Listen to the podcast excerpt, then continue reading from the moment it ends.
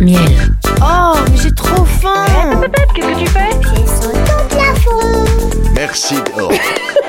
Miel. Mots intimes et libres. Ouais, c'est bien ça Nous habitions à Mézieux, dans la banlieue lyonnaise, dans une maison d'un lotissement avec un jardin. Je me souviens de ma chambre et de la cuisine, et d'un lampadaire dans la salle à manger avec un grand abat-jour en tissu jaune orangé. Ma chambre est en face du couloir, peut-être entre celle de Caro et celle de papa et maman. Je n'y vois pas de jouets, mais il y en a, c'est sûr. Maman m'a raconté que je ne quittais pas ma poupée Tini. Un, deux, trois, soleil. T'as vu Un, deux, trois, soleil. D'accord, j'ai. L'album dans lequel j'ai recueilli les souvenirs de mon enfance s'arrête en 1981. Malgré les photos, je ne me souviens pas de moments de jeu avec ma grande sœur. Pourtant, Caro et moi, nous devions certainement coiffer nos poupées, jouer dans le jardin, tresser des Scooby-Doo.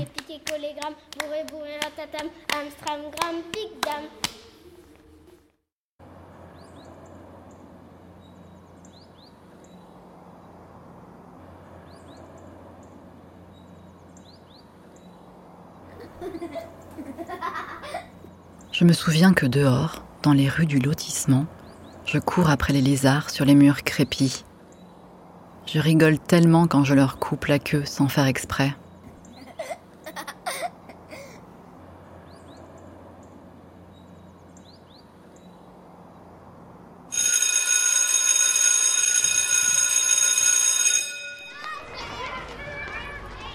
Je sais que je déjeunais tous les midis à la maison et que maman m'attendait devant l'école, mais je ne me souviens pas du chemin entre l'école et la maison.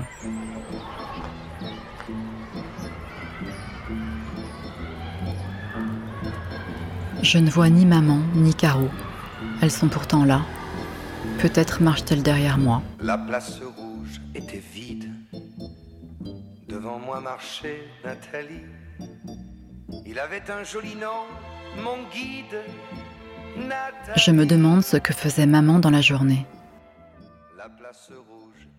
Je ne l'imagine ni lire, ni aller au cinéma, ni boire un café avec des amis.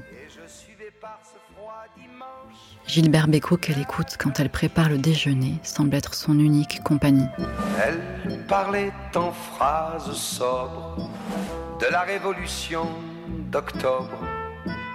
Je pensais déjà. Je me souviens d'une chose. Elle avait passé son permis voiture et papa lui avait offert une ami 8 d'occasion.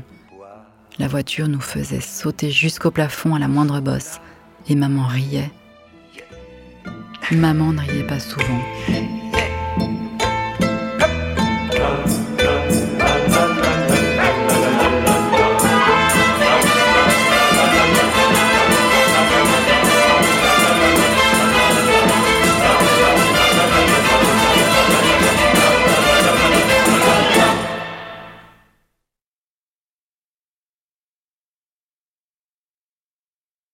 Moi, je ne sais pas si je riais, mais on m'a dit que j'étais une petite fille joyeuse.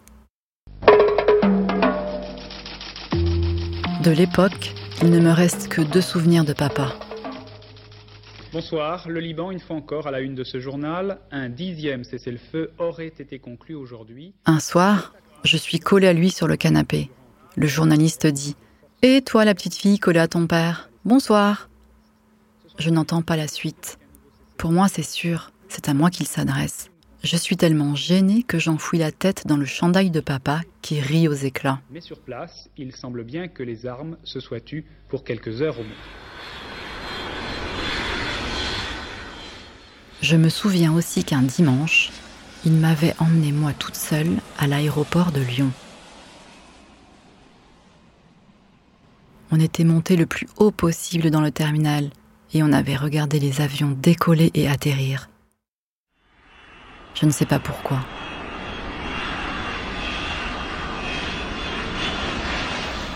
Papa déteste l'avion et les voyages.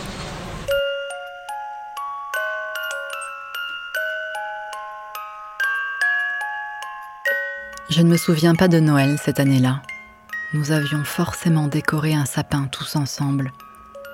Maman adorait préparer la crèche avec tous les santons.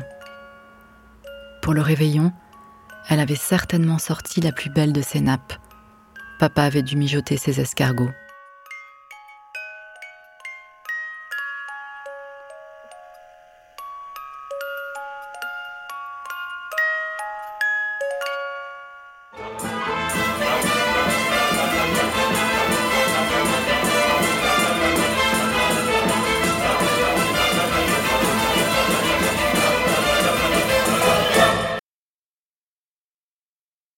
J'imagine avoir fait des cauchemars certaines nuits, avoir crié pour que papa ou maman viennent, ou pour aller dans leur lit.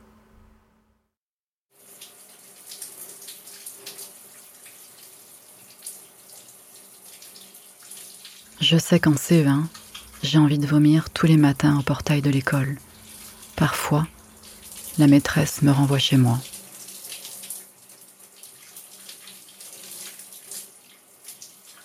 Au collège, en sixième et après, je préfère dormir le plus souvent chez ma meilleure amie le samedi soir.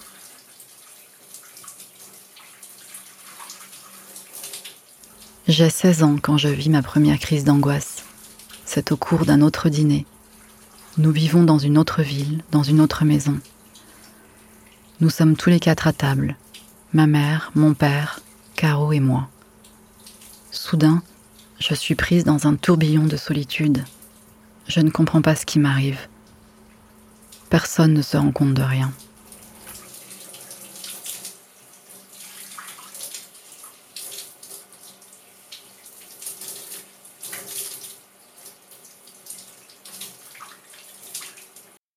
Je suis étudiante quand je dis à ma mère d'arrêter de m'appeler. Je ne supporte plus son silence, sa respiration au bout du fil, sans rien dire, sans rien demander. Dès que j'ai pu, je suis partie.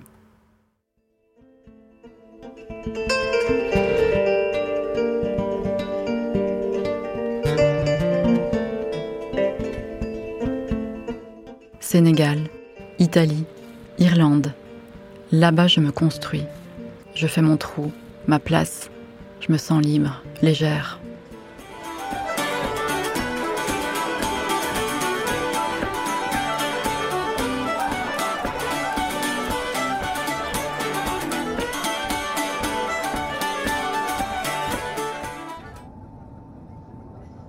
Ans plus tard, je reviens. Maman est malade. Je veux être avec elle. Tant pis si je me sens à nouveau sous tension.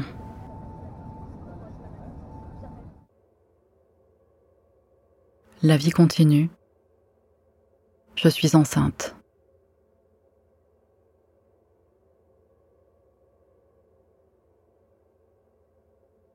J'accouche par césarienne 15 jours avant le terme.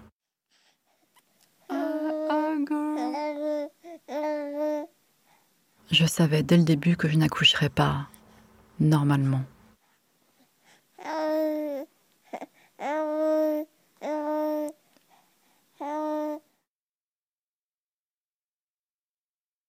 C'est en regardant grandir mon fils que je réalise que je ne me souviens pas de mon enfance.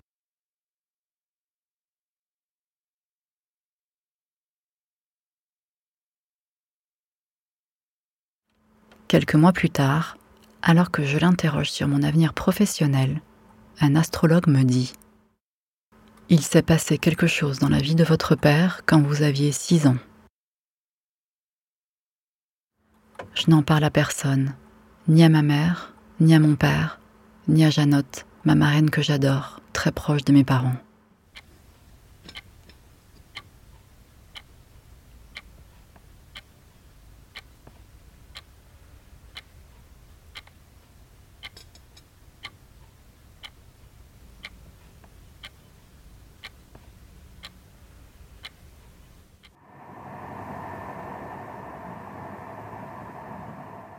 Un après, je réalise un film sur elle, sur Janotte.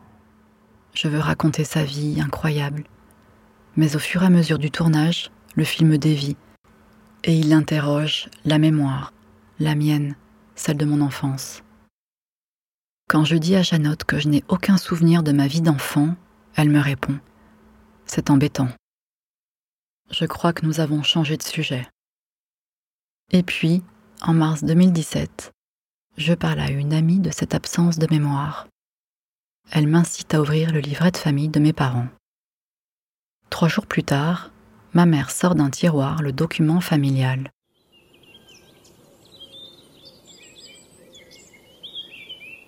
J'ai ouvert le livret de famille de mes parents.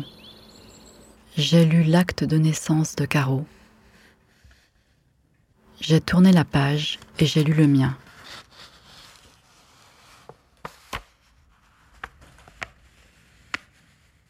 Et puis mes yeux ont glissé vers le bas de la troisième page à droite. Et là, je me suis souvenu de ce dîner, 35 ans plus tôt.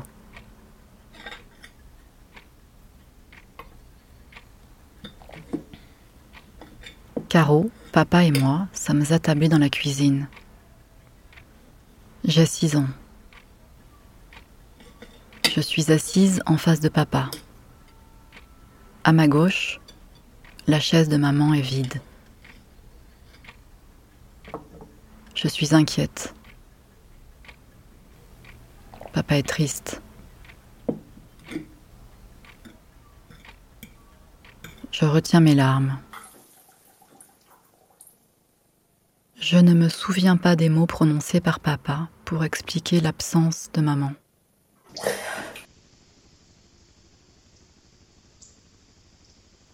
Je le vois murmurer.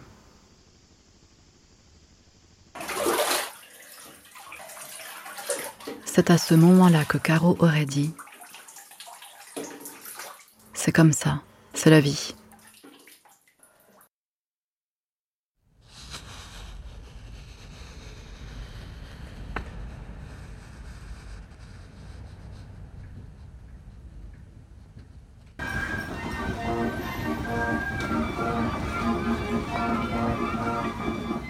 15 octobre 1982, papa nous dit que notre petite sœur est morte dans le ventre de maman, que nous ne la verrons jamais.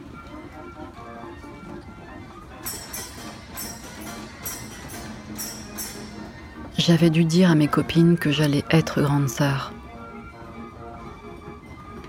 Maman était enceinte pendant 8 mois et 15 jours.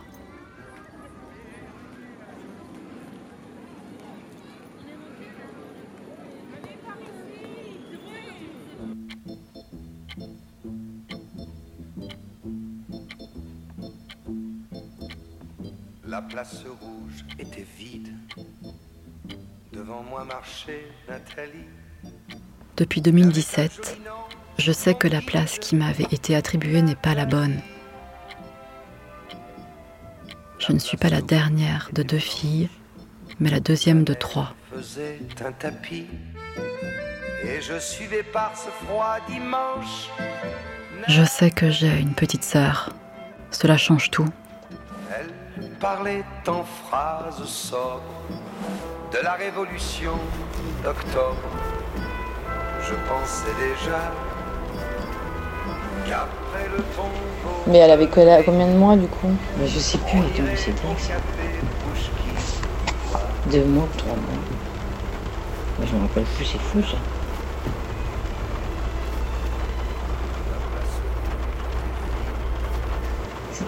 Elle est née avant, euh, avant le terme, quoi, je veux dire. Ah oui, j'ai accouché, oui. Comme elle est marquée sur le livret, ça veut dire qu'en fait on a une sœur. Oui, Donc, euh, tu oui vois. mais c'est une sœur qui est mort-née, vous l'avez pas connue. Oui, d'accord, mais bon. Ça veut dire que vous avez eu vraiment un troisième enfant. Oui. On n'a pas parlé. J'étais petite. euh, bon. Puis c'était passé. Hein. Bon, ouais. On n'a pas parlé de ça tout le temps. Quoi. En tout cas, moi j'ai pensé toute la nuit à votre histoire là. C'est pas vrai. Oh là là, bah si, maman. Oh. T'en as parlé à Caro? Non, non. Elle le sait ou pas? Ah bah oui, elle le sait, bah, elle le sait comme toi, elle va plus. hein. Ah oui, donc elle le sait pas. Je lui en parlerai.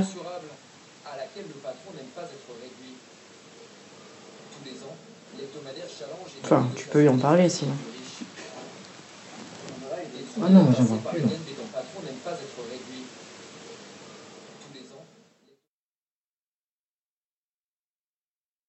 Ma mère est morte deux ans après mon intrusion, sans que nous n'ayons plus jamais reparlé de cette histoire.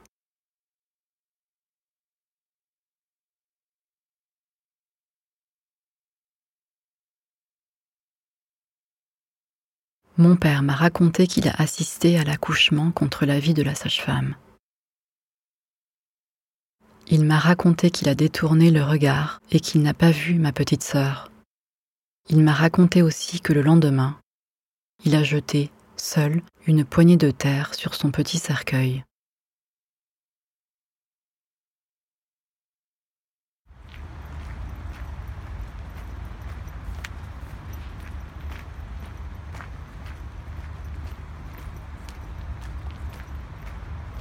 Sans rien dire à personne, je suis allée sur la tombe de ma petite sœur.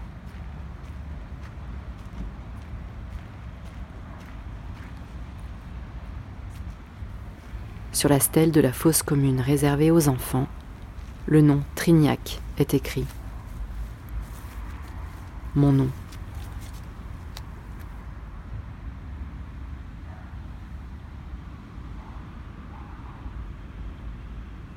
Après, je me dis, bon, ça se trouve, vous lui avez donné un prénom. Ah non. Oh, bah non. Vous lui avez pas donné un prénom. Ah non.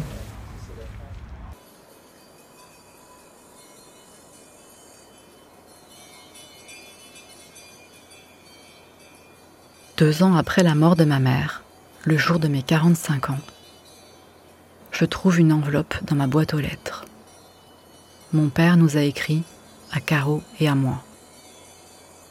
Êtes-vous d'accord pour rajouter sur la plaque du caveau de votre mère, Émilie Trignac, 15 octobre 1982 Nous acceptons. Tu désherbes? Papou veut l'enlever? Ouais. Après, ça se met dans le travers de la tombe.